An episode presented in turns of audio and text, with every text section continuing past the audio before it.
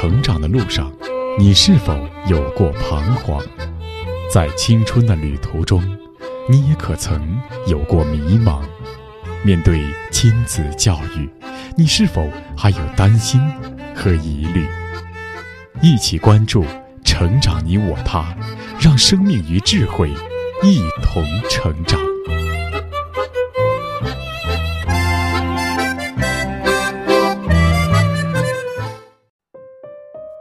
愿生命与智慧一同成长。海内外的各位听友，大家好，欢迎来到《成长你我他》，我是您的朋友钟庆。听众朋友，生活在都市里的人们，对于生活中的食品用品，往往会更在意它本身好吃吗、好用吗，而不太会关心它的制作过程。所以，当九零后四川姑娘李子柒将美食制作、农耕、织染等劳作过程拍摄出来的时候，人们都很惊讶，原来。传统劳作中蕴含着这么多的美和智慧。李子柒，她究竟是在回归传统，还是一种创新？我们常常说，创新型人才培养的关键又是什么呢？那今天我们节目的主人公是一位来自新疆的哈萨克姑娘，她穿行于牧区。与都市之间，也想要在传统和现代之间架设一座桥梁。那本期节目，我们就一起去探访他开设的一次羊毛毡工作坊，去看看一块羊毛毡是如何诞生的，并一起思考传统生活的智慧还能为现代人带来什么价值。如今的人，谁会去学习这些古老的工艺？对于培养创新型人才来说，学校的手工课、传统的手工劳作所蕴含的教育元素又在哪里呢？可爱的我们现在听到的是新疆哈萨克民歌《可爱的一朵玫瑰花》。去草原旅行的人，可能都会期待看到这样一幅景象：辽阔广袤的草原上，悠闲吃草的牛群、羊群。以及像蘑菇一样星罗棋布的白色毡房。那么，搭建毡房的羊毛毡是怎么制作出来的呢？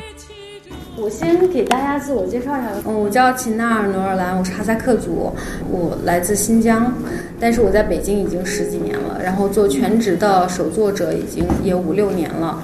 就是一直做羊毛毡，我觉得毡子它是个特别自由的一种手工，不分年龄、不分性别都可以上手操作，然后它可以很快给你一个反馈的这么一种材料。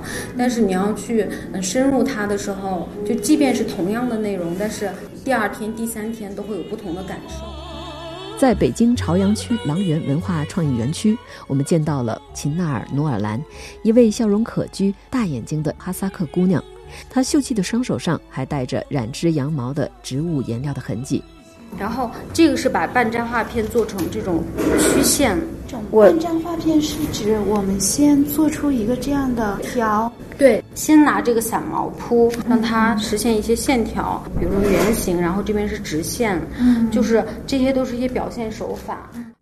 秦纳尔曾作为北京推选的十四位新生代设计师之一，参加过赫尔辛基国际设计周、两届里斯本国际手工艺展，创办有自己的创作空间。这次工作坊的主题内容是印花毡工艺的手工制作。我的名字叫秦纳尔，这个是哈萨克语的音译。然后呢您的哈萨克的名字叫秦纳。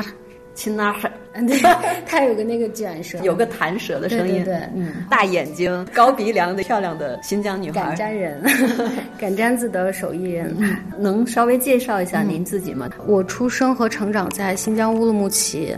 后来我去内地读大学，然后因为家里我父亲工作的关系，我从小对羊毛，还有新疆传统的民间手工艺品非常非常感兴趣，然后也很热爱，所以之后一个很偶然的机会，我接触到了这个工艺，就逐渐的投入到其中。最开始也是爱好，然后再转变成了一个职业，并且一直做到现在。其实新疆很大，乌鲁木齐也是个大城市。那您有没有在牧区接触过这个手工艺？有过，小的时候我会和爷爷奶奶去牧区过寒暑假，然后对牧区的生活有很直接的体验，比如说赶羊啊、骑马啊，然后在山上大家集体的劳动之类的这种生活我都体验过，然后也特别有感情，很真实的东西，所以那个记忆给我来说是很深刻的，到现在我都非常怀念那种气息。比如说，我大学毕业有一年回老家参加一个婚礼，然后很多去的客人都在为新婚的人去赶毡子，然后夏牧场的他们的第一间毡房就是大家的祝福而凝聚成的一块毡子建成的毡房，所以我觉得就感觉体现了人心的那种温暖吧。还有一个画面就是我小的时候。学步是在毡子上，我到现在都留着那个记忆，很柔软是吗？对，很柔软，还记得那个花纹，就它和我情感的深处有一个连接。嗯，那您能比较一下吗？就是您在牧区接触到的传统手工艺的这种学习，和您在现代的学校一步一步小学、中学、大学这样的体系，他们各自的特点和您的感受。嗯，我的感受是，如果在牧区接触这种传统的手工艺。它是很自由的，就是每个人都可以用它来表达。然后我觉得这个是很基础的一种。幸福感就是所有的人，就是它不分男女老幼，随手一剪都可以用这个工艺来表达。呃，它也没有什么门槛，好像大家在社交中一起创作一个大一点的东西，这种协同的劳动也是增加情感的一个机会。所以我觉得在牧区的这种呃传统手工艺里，除了它工艺本身之外，有很多很有乐趣的东西，就是人跟人之间的一种互动、情感的关系，然后还有人和自然之间的关系，呃，怎么去。这个材料啊，怎么去用它？然后，其实就建立了一个价值观，就是敬天惜物，很爱惜这些东西。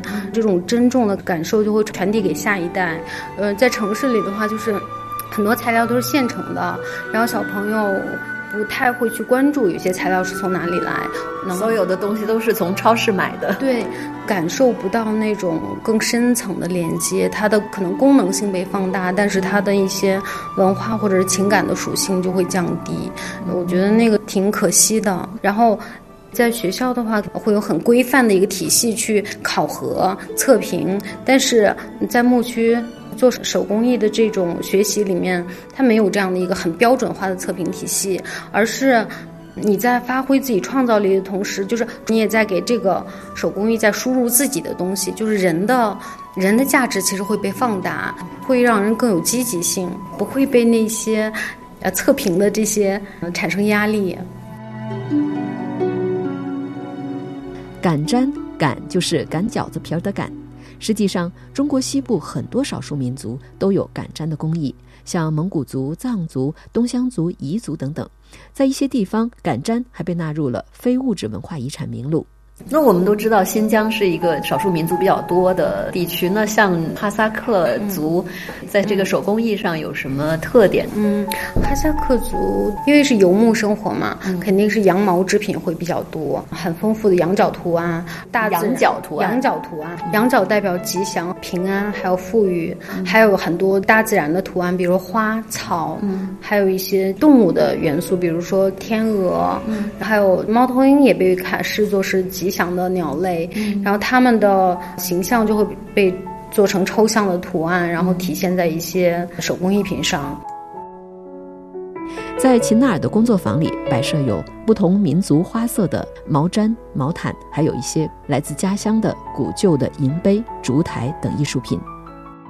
最下面这块花毡是一位喀什的老的匠人，他送给我的，因为他听说我在北京做羊毛毡，就是觉得很感动，然后寄过来他一个作品。然后这上面的绣花毡呢是哈萨克族的工艺，就是有很多刺绣的部分，它是两者结合是吗？对，它又有毡又有毡又有刺绣，又有刺绣啊。对对对，然后这个毡子呢，就是我从家里带来的，已经有好几十年了。然后这个在传统来说是姑娘出嫁或者是很喜庆的场合，就是家里的女主人或就会很用心的做一个花毡作为礼物或者是一种场景布置。但现在呢，就是年轻人里做的比较少了。其实我现在做的羊毛毡也不是传统的花毡，但是我希望通过这种形式，能够让大家注意到过去的嗯少数民族哈萨克族的这个传统的工艺。这个特点能介绍一下？底下的特点，它就是印花毡啊，印刷的印，印刷的印啊，就是咱们今天体现的工艺，嗯，就是这块毡子的工艺。啊。今天我们学的就是这，就是这个工艺。对，比如说您在操作的时候，您可以看一下它如何去做的这个图案，这种半粘化粘片形成这个水波纹，形成这些锯齿一样的纹样，然后再往它背面铺这个白色的羊毛，这个就是印花毡的工艺，它里面没有用到针线，没有刺绣，这是哈萨克传统的工艺是吗？呃，这个在新疆。很多民族都会用这个工艺来体现自己民族的纹样或者是配色，都会运用到这个工艺。嗯，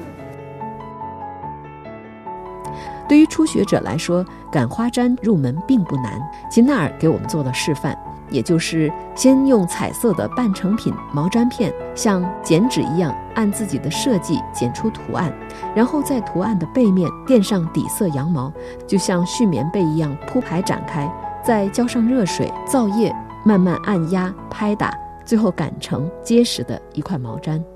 我原来以为就像刺绣一样，赶花毡也是个人创作的作品。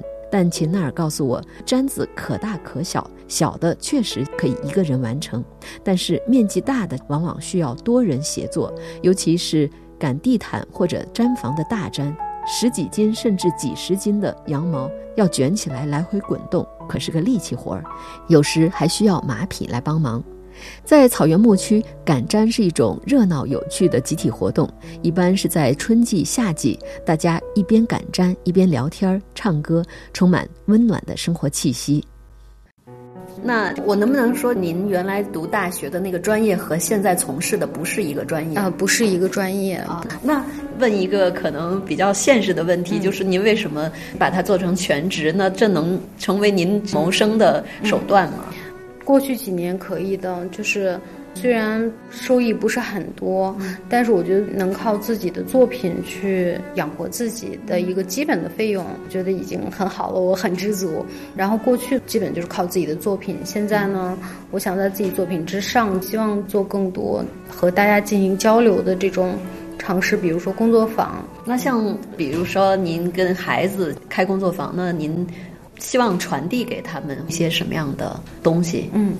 嗯，如果我跟小朋友或者是家长亲子这样的一起做工作坊，我比较想要传递就是我小时候的感觉，就是我第一次摸到羊毛时候的那种哎好奇，然后他们怎么怎么一做之后哇，变成感受它的变化，它带给人的惊喜，然后整个过程其实也也是一个小小的劳动，因为羊毛毡这个工艺还比较特别，它是需要。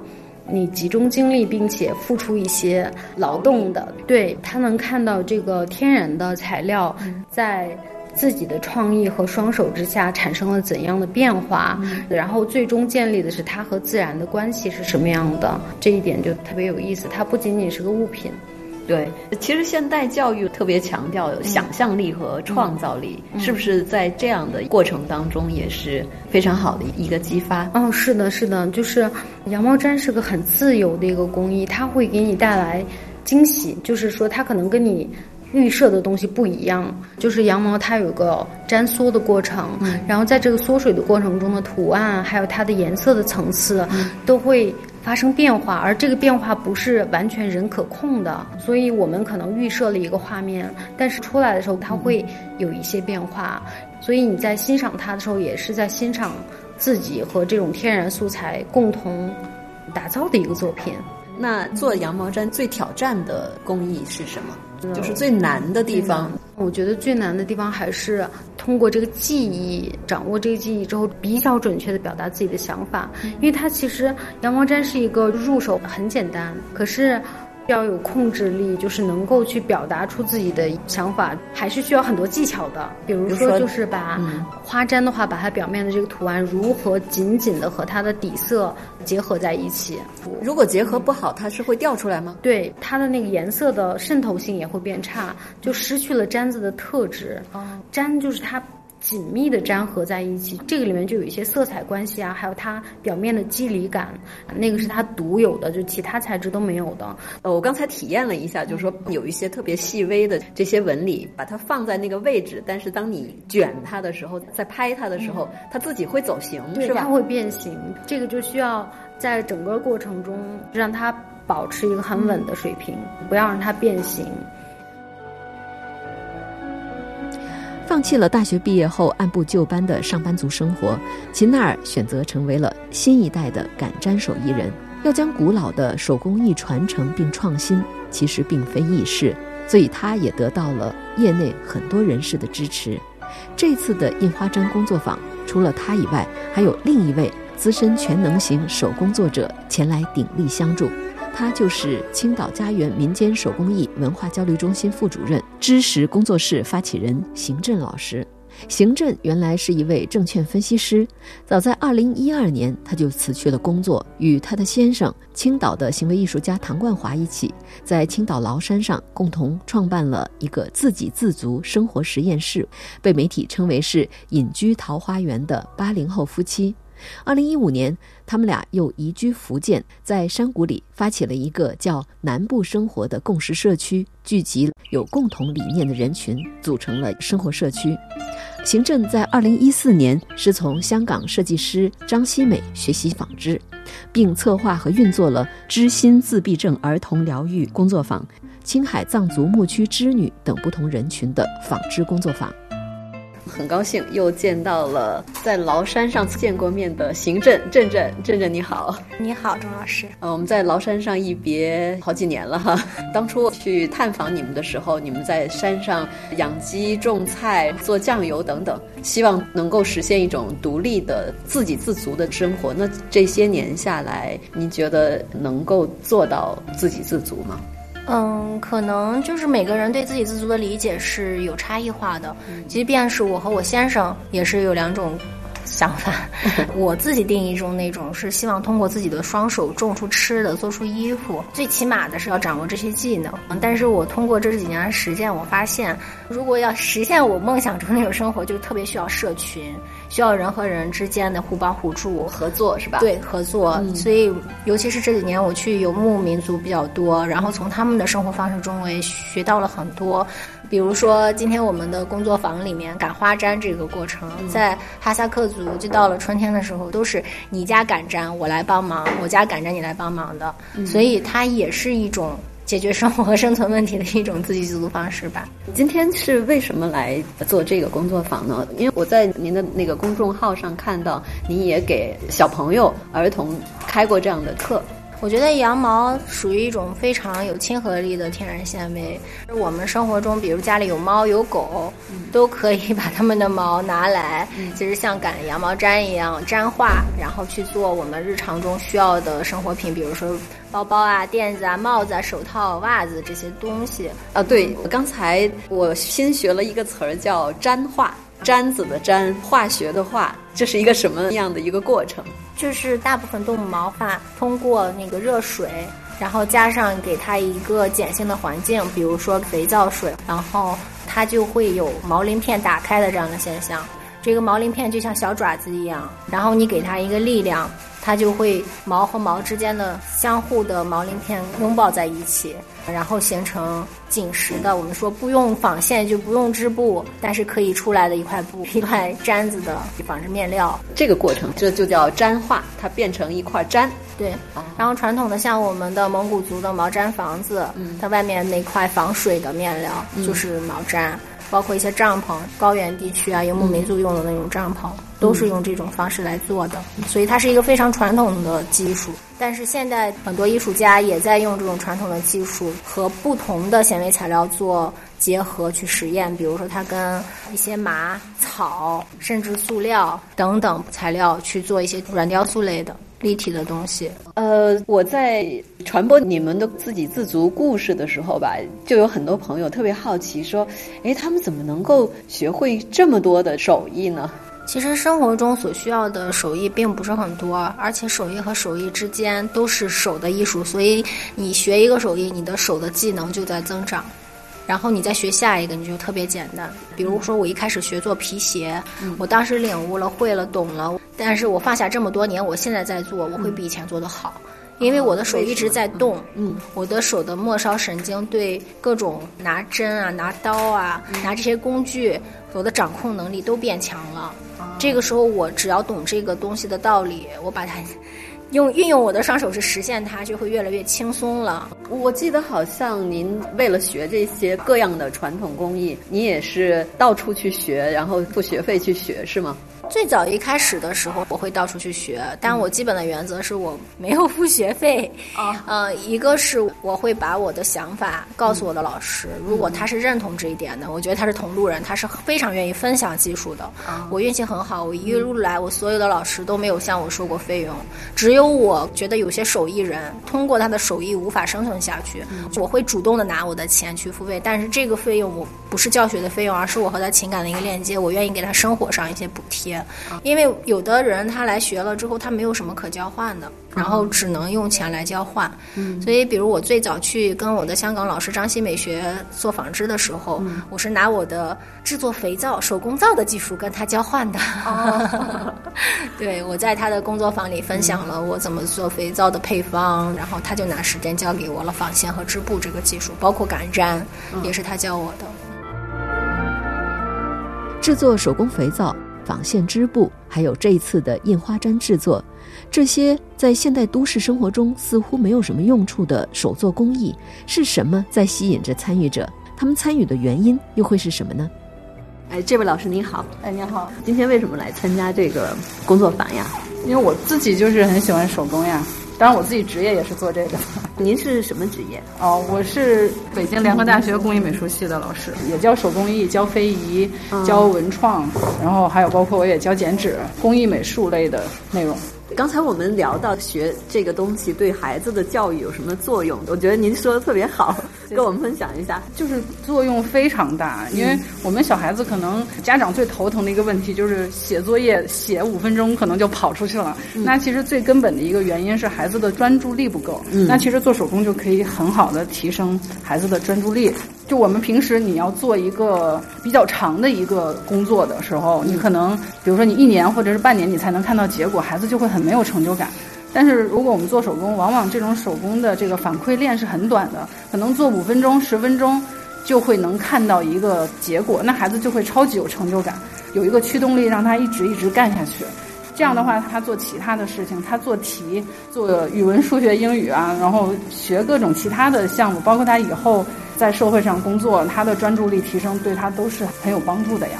提升专注力哈，对。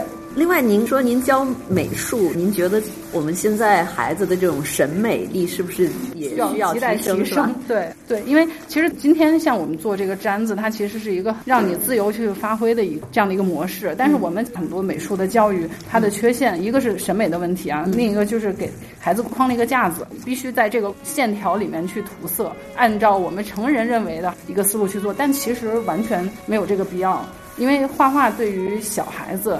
特别是年纪特别小的孩子，他不是一个绘画的过程，就是他其实是在用手来说他想表达的东西。所以这个时候，你有的绘画机构啊，他就会印好那个线条，让孩子去填色。对，填色或者是堆一些什么泥上去，然后盖一些印章上去。其实它是模式化了，就我们其实不用给小孩子这样模式化。这位老师好，您现在已经开始在给他叫粘画了哈？对对对，在压。呃，您刚才说你们在草原上也曾经有过这样的经历是吗？对我呢是做自然教育的，我我今天来呢主要是因为每个做毡子的老师教的手艺都不一样啊，我想学一点别的呃人的手艺，因为做毡子是很自由的，每个人的做法都不一样。那您之前学的是什么样的？那有点像。不同在哪？我们就平着搓。我们在草原上做的时候就这样平着搓。牧民他们做大毡子的时候会卷。我们在草原上给孩子们做体验的时候，我们就这么平着搓就行了。那您觉得，就是说，像做这样的一个手工，对孩子或者说对成年人来说，能学到什么？因为我们是做自然教育的，我觉得现在的孩子吧，他们接触的很多都是非自然物，他没有这种体验。嗯，就是我们在草原上会用那个直接羊身上剪下来那种还比较脏的羊毛，沾着灰、沾着沙子，甚至沾着羊粪的，然后散散的一团羊毛。然后孩子们就这样子做，可能一个多小时，哎，它就变得一个像一个手绢一样的东西。这个对孩子和家长来说都是很震惊的，所以这个是一个特别好的一个对孩子的一个体验。因为其实，在我们进入工业时代以前，我们几乎所有的物品，你看这个这个擀面杖，它也是来自木头的，基本都是来自自然的。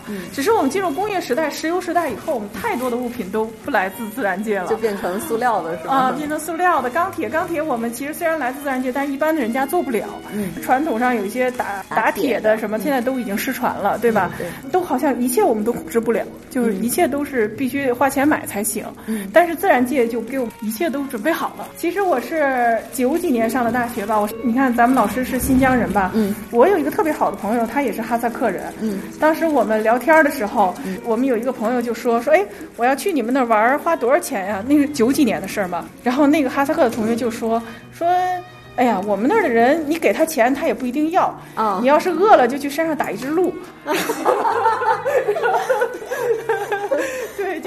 其实自然把一切都准备好了，给我们提供了很多很多自然物，可以变成我们用的东西。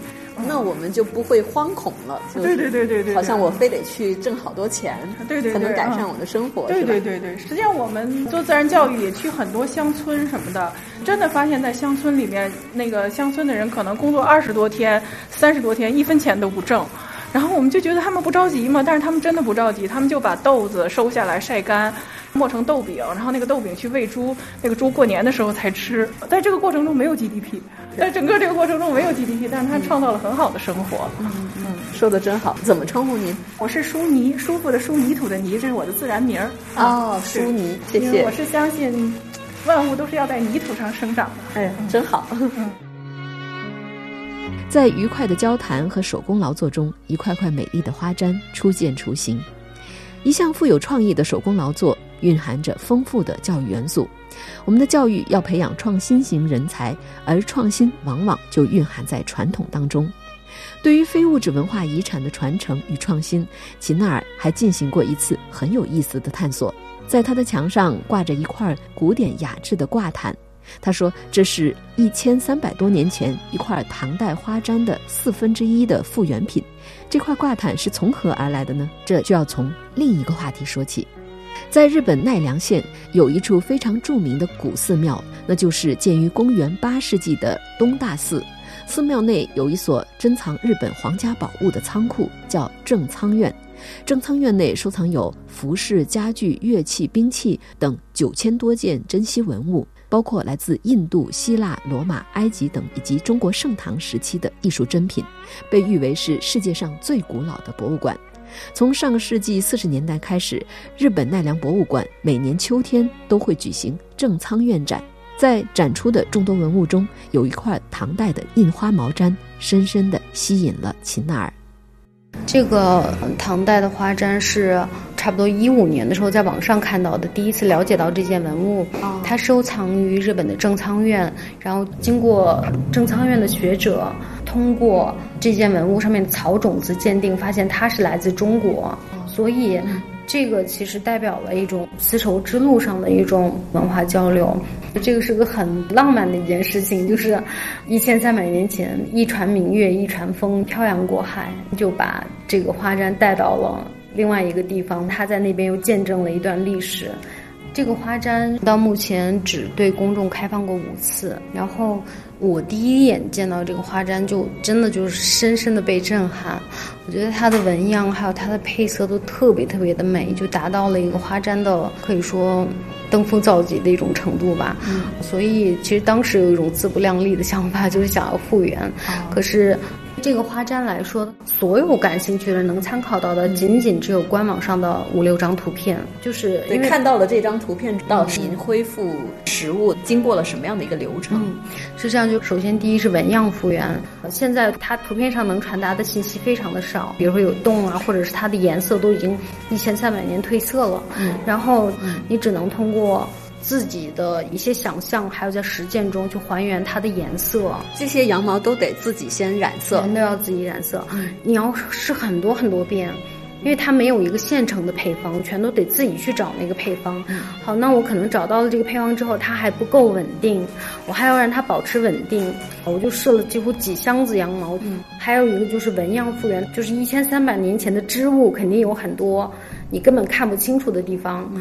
就就放大了，然后一遍一遍的画，一遍一遍画。所以我当时纹样复原大概花了两个多月的时间，然后颜色复原也是一遍一遍去试那个颜色，再搭配它们，然后一次四分之一复原又暴露了一些问题，就是你只有做出来了之后才能看到新的问题，是需要不断的去调整。所以这个对我来说是挑战，但是。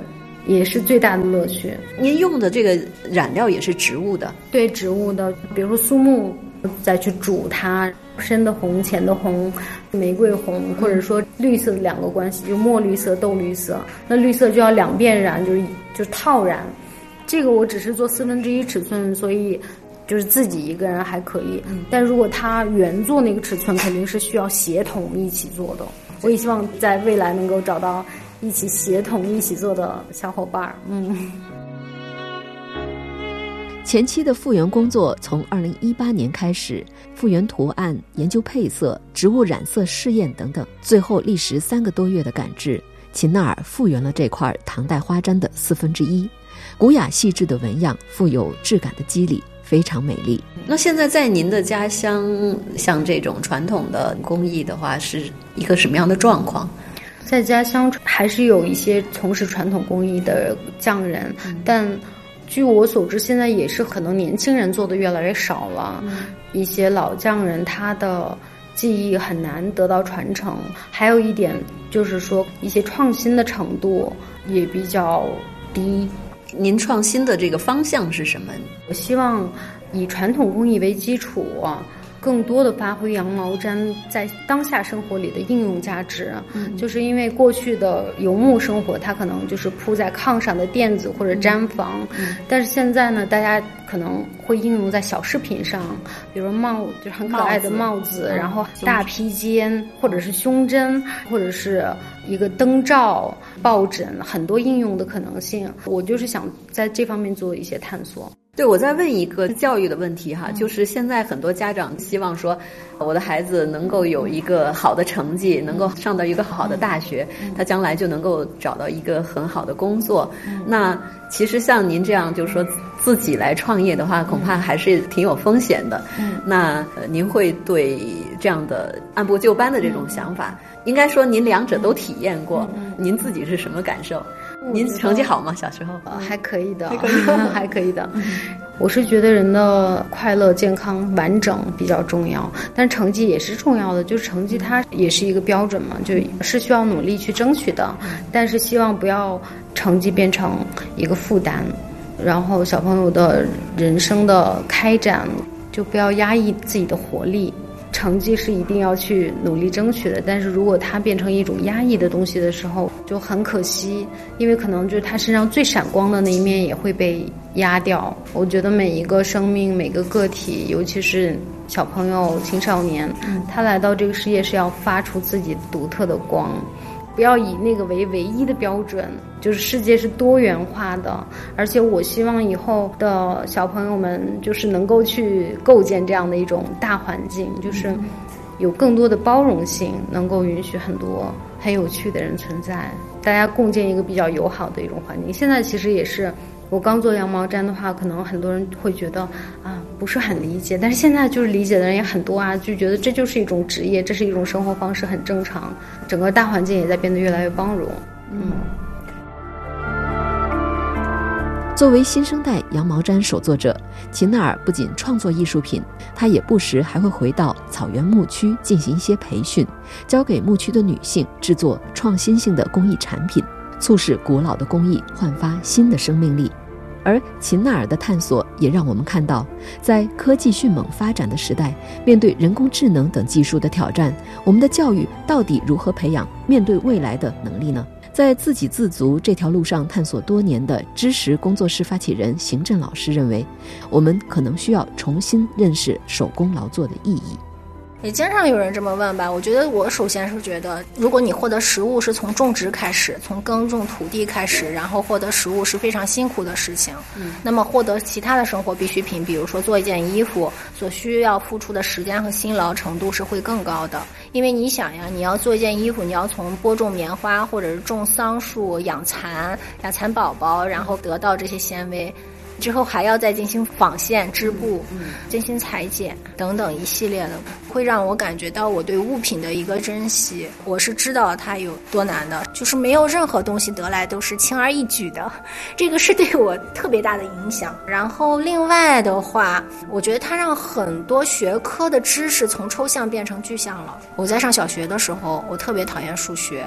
甚至我到了大学，我学高等数学，因为我是学金融的，有好多模型啊什么的，我不就是死记硬背就为考试。但是我数学也不差，可是我现在学习手工艺的时候，我也经常用到数学。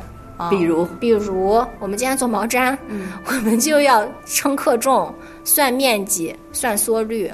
我记得您说做肥皂的时候，对化学也是很有体会，是吗？是，以前学到一些元素周期表、化学反应的方程式，它为什么要这样反应？就是觉得很抽象，都是背的。但是现在你如果做肥皂，你就会非常清楚啊。如果是我某一个原材料用多了，那我做成肥皂可能就会失败，这是真的失败。所以。化学也是从自然中得到的一个总结，一个自然规律啊。然后前人都帮你做了很多事情了，你 首先要感恩他，因为使用它，所以它真的很有用吧。那我能不能理解，像这样的手工劳作制作，有一个重要的意义，就是说让我们知道这个万物的来源。这样才会有利于我们看待一些事物有一个比较完整的一个思想眼光。我们也在说，真正的学习和真正的教育的目的是什么？是让我们去解决未来出现的问题。然后这些问题可能有些是已知的，但也有一些就是未知的。但是我们有没有能力去面对那样的困难，解决那些问题呢？我觉得你只有动手，你才能把会了的东西真正变成懂了。你懂了它的原理，你可以借助它去解决各种各样的新问题。因为生活不是纸上谈兵的，那问题你要解决它，不是说你想想问题就会消散的呀。那你不用实际行动是不行的。的确，未来是未知的。如何让教育具有前瞻性，与我们对于知识的认知有关，也与知识的使用对于社会的意义有关。听说您也在青海，在帮助当地社区发展的一些项目，是吗？也不能说帮助，是因为他们自身就有这样的意愿，恢复这种游牧文化在生活中的比重。因为他们生活在三江源头，长江、黄河、澜沧江的那个源头，然后因为他们所在的村子里面的男性都是去做。环保的，但是他们做这么多年的环保，包括捡拾垃圾、水源监测、野生动物的保护等等的工作都是免费的。当然，因为藏民他们跟天地是融入一体的，他们祖先就告诉他们要有干净的山、干净的水、干净的心啊。但是确实是他们要开着车呀去巡护，然后这种费用也导致了经济上越来越。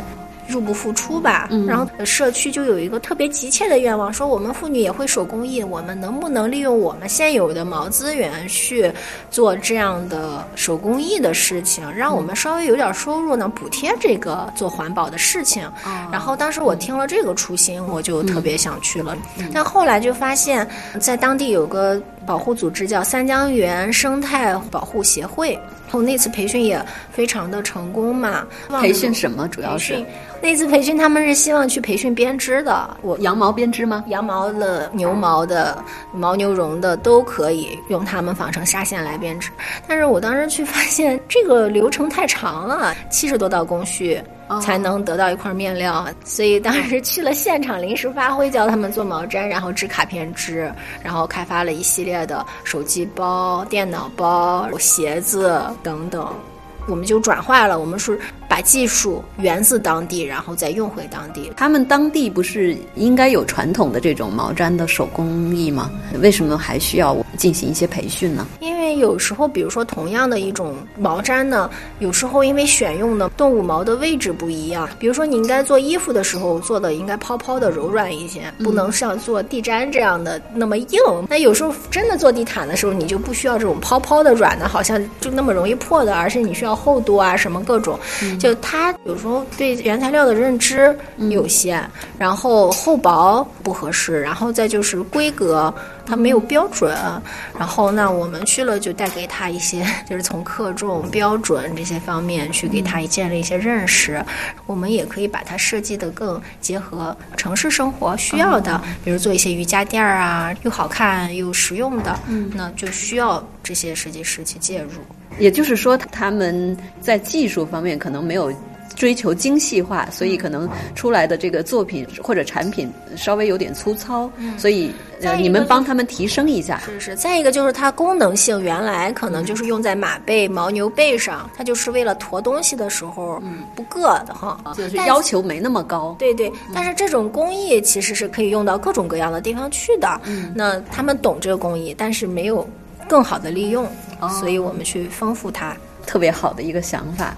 那我们再交流一下，对于教育来说，您对教育有新的理解吗？我因为做纺织还算是比较多的，我就会发现，哎，即便是纺织这一门学科，它也是跨学科跨的非常厉害的。比如说你的原材料吧，就天南地北的棉麻丝毛，材料学上已经开始学地理了，甚至种植的时候你就要学天象。天象，你要知道什么时候撒种子，你不用去浇水，对吧？你要省力气。嗯，那那么孩子，因为现在孩子可能一个挑战是。他学到的学科知识可能跟他的生活是脱节的，还有一个就是人和人之间的关系。孩子之间肯定是友好的、平等的关系，但我和孩子之间也是平等友好的关系。然后我们也没有什么师生，因为我从来说，我也是从你们身上学习很多。比如说吧，我用刀子，我你不能怎么样，我很少用这样的话说，我只能说，哎，工具是是让我们手指的延长，所以你要想到说你怎么拿，它是最省力，而且最不会伤害自己吧。我的孩子。们现在什么镰刀、砍刀、锯齿，就是都用的非常好，几乎没有人受伤。我记得就是当初你们去学很多这种传统手艺的时候，一个是想要去探索自给自足的这种生活方式，还有一个出发点好像也是觉得很多传统工艺是慢慢会流失掉，想要把它保留下来，你是不是有这样的想法？我个人会有，我会觉得很可惜，嗯，像李子柒，他也是对，我觉得他好厉害，他我真的很崇拜李子柒，我觉得我从他身上也学到了很多东西，他身上的那种忍耐，女性的这种就是韧劲儿吧，然后吃苦的精神，但是又又很美，对，就是很中国，很多劳动女性都是那么美的，并不是粗糙的，对对对，就像坐在我眼前的振振，也是依然那么美丽，谢谢谢谢谢谢。正像陶行知所说，生活即教育，在生活中继承传统，在传统中学会创新。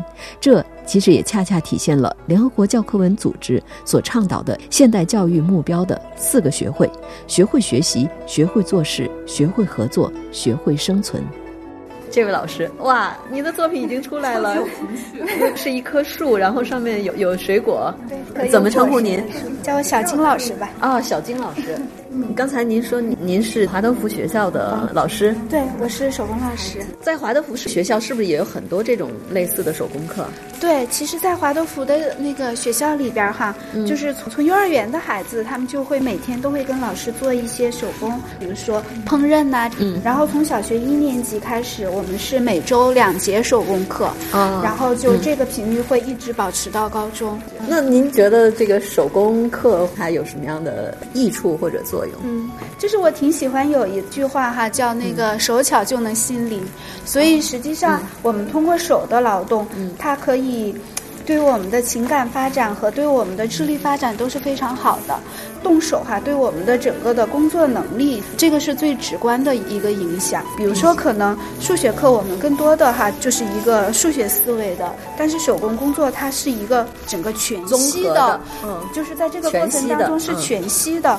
所以你在不知不觉当中，其实孩子的很多能力得到了极大的锻炼。像我在学校就在高年级就可以观察到，如果手工好的孩子，其实他的数学就会非常的好。哦，嗯。而且他不光是代数，他的几何呀，各方面会非常的好，因为他从小都用手有很多的工作，所以他的逻辑思维能力上，还有他对那个物品的整个空间把握上都非常的好，无一例外。就是做手工，你看那个孩子做的很晕的，肯定 干啥都会晕。对，刚才您介绍您家孩子从小是在华德福幼儿园和小学，他从一年级开始上的。你们当时是怎么考虑的？他当时问我，他说：“妈妈，那个土豆是从树上结出来的果子吗？”我当时考虑了很久。我觉得应该让他去接触真的生活。然后当时因为我们所了解到的华德福学校，它有农耕课呀，有自然体验的这一块儿。像三年级开始，孩子就会定期的根据农时，就是在农田里边去工作，去犁地，去种麦子，最后会收下来，再脱粒，然后再磨成面，包括最后再做成面条什么的。所以我觉得孩子长得比较真实吧。后来你说他自己又想要回到那个体制的学校是吗？对，他也没有不适应。没有，他没有不适应，他还挺好的。对，其实我觉得孩子从小到大哈，有三个方面可能是我个人觉得挺重要的。一个就是他愿意去做事情，并且他能够去做事情。第二个呢，就是说他的情感上是一种很温暖，跟社会、跟大自然之间是一种很温暖的感情在里边。嗯，然后同时他。头脑的那个逻辑思维能力也发展出来之后，嗯，你在这三点，他要是都发展的很好、很平衡的话，他其实在任何一个社会环境下，他都能够生活的很好。谢谢，谢谢小金老师。哇，你这半成品又加一层云哈，加点梦幻的颜色，真好。三天的印花毡工作坊为我们打开了一扇门，认识万物的来源，在敬天惜物的传统智慧中培养创新精神和创新能力。更重要的是，认识到人的真正价值。就像前面那位老师所提到的，我们的教育第一要培养愿意做事也能够做事的能力；第二要培养出对社会、对大自然抱有温暖的情感；第三要培养良好的逻辑思维能力。而有了这几方面的基础，我们就能够应对未来社会的挑战。好了，各位听友，今天的节目就是这样。编辑钟庆，感谢您的收听，再会。